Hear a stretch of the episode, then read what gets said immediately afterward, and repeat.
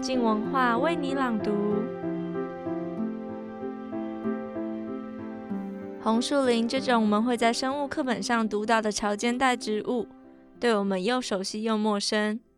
熟悉是我们一定读过它，它是孕育丰富虾蟹鱼贝的大自然宝藏，也是捷运淡水线的倒数第二站。陌生又在于红树林的环境因为潮湿缺氧，常被人类视为瘴毒之地。别说之前为了开发淡北快速道路，竟然有民众留言：十年前就说要保护红树林，现在保护成这样，红树林的面积都这么大片了，还需要保护吗？红树林在人类需要散步的时候，就是美好的绿色环境；在人类需要开发的时候，就变成碍事不值钱的东东。到底红树林是什么呢？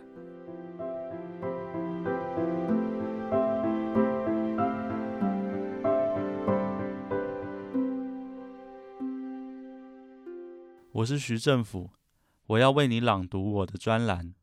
要不要和我一起散步到红树林呢？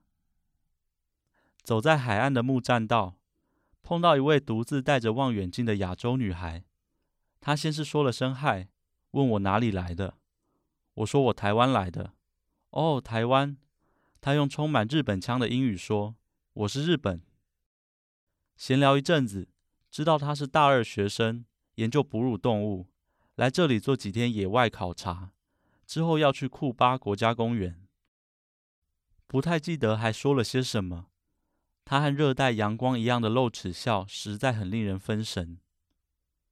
那里是巴哥国家公园，位于婆罗洲西部海岸的一处小小半岛，是个容易观察到长鼻猴和银叶猴、巨大的白腹海雕时常飞越天空的地方。旅客要想进入巴哥，得先搭乘国家公园的接驳船，航行一段时间，再步行穿越一片沙滩才会抵达。途经某处海岸时，船夫会指向树林和旅客说：“你们看，那是红树林。”巴够的名字源于马来文的“巴告”，就是红树林的意思。那是由一些特殊树种所支撑起来的复杂生态系，包含十几个科的植物。它们无法忍耐孤单，必须生长在温暖海洋与陆地相遇的潮间带，每天经历两次高潮、两次低潮，被比眼泪更咸更苦的海水淹没。这对大部分植物来说都是一种绝对死亡的痛苦环境，但红树林可以承受，甚至没有海水就活不下去。红树林要能建立，得仰赖沉积于海岸的柔软泥沙作为基质。因此，通常发生在河口地区。当红树林开始滋长，就能以相当快的速率蔓延整个海岸。潮湿、复杂、韧性、依赖、固执、脆弱、柔软、痴狂，一发不可收拾。好像红树林是某种爱情的同义词。所以，想问问那日本女孩，既然都遇到了，如果下午有空的话。要不要一起散步到红树林呢？还没想好怎么开口，我们的初次相遇就因为他告别的笑容而结束了。回到旅客中心，坐在整个国家公园唯一供应食物的餐厅，我想和所有人一样，他中午一定会来到这里。我点一杯冰茶，坐在餐厅里认真思考。再次相遇的时候。该如何说服他一起散步到红树林呢？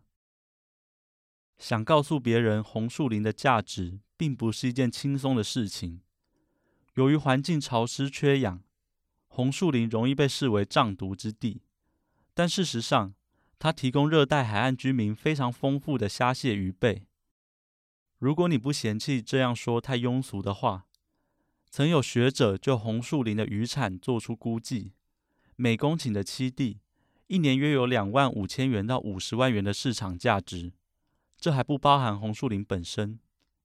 红树的叶子、树皮、胚芽含有大量单宁，那就是葡萄酒在你上颚产生涩感的迷人成分。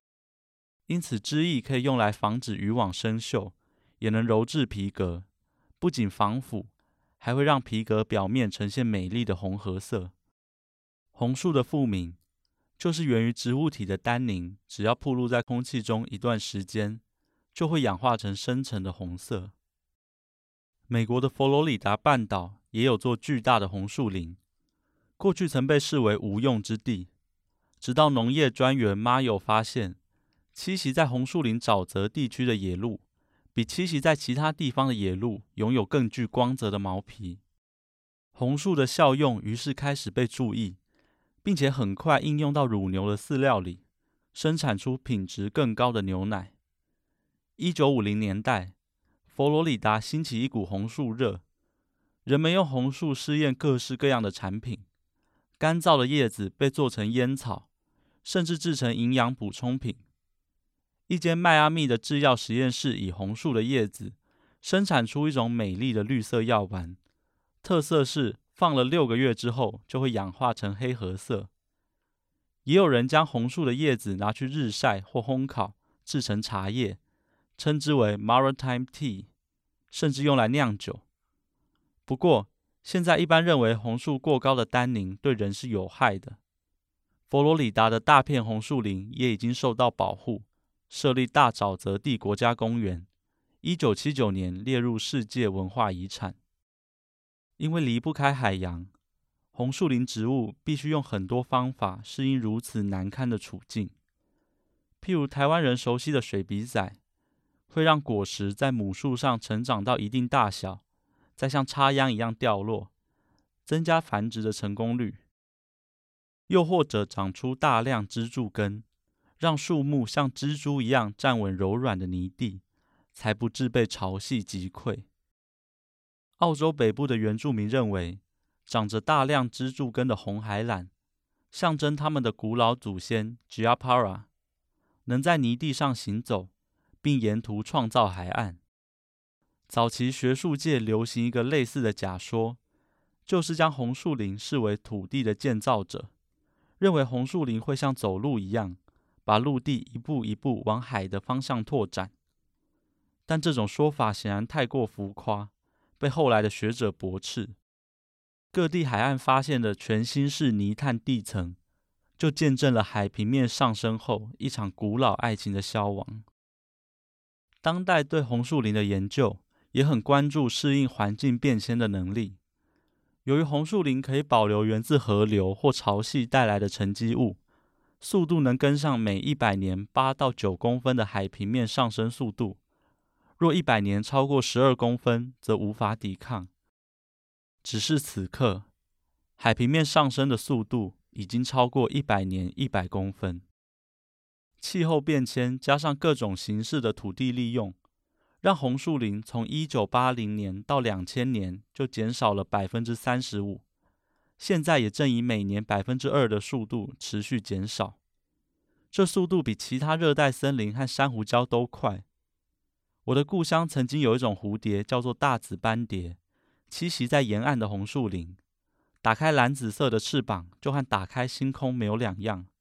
数十年前，台湾最后一只大紫斑蝶随着红树林消退而死去的时候，我们两个都还没来得及出生。十年前，Duke 的研究告诉我们，一百年内所有红树林都将消亡殆尽。二零一七年的今天，我们只剩下九十年了。你难道不曾因为青春太短暂而感到心慌吗？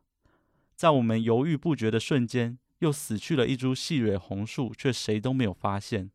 同时，你我也老去了那么多，你不觉得这是我们应当立即散步到红树林里见证消亡的充分理由吗？我想我准备好了，到时日本女孩应该会愿意和我一起散步到红树林的。午后下起大雨，我仍坐在餐厅，看到一船刚抵达的旅客抱着背包拼命从沙滩跑过来，如一群海漂的红树种子。将要在这里滋长他们令人妒羡的爱情，但我的日本女孩始终没有出现，而海水又要涨起来了。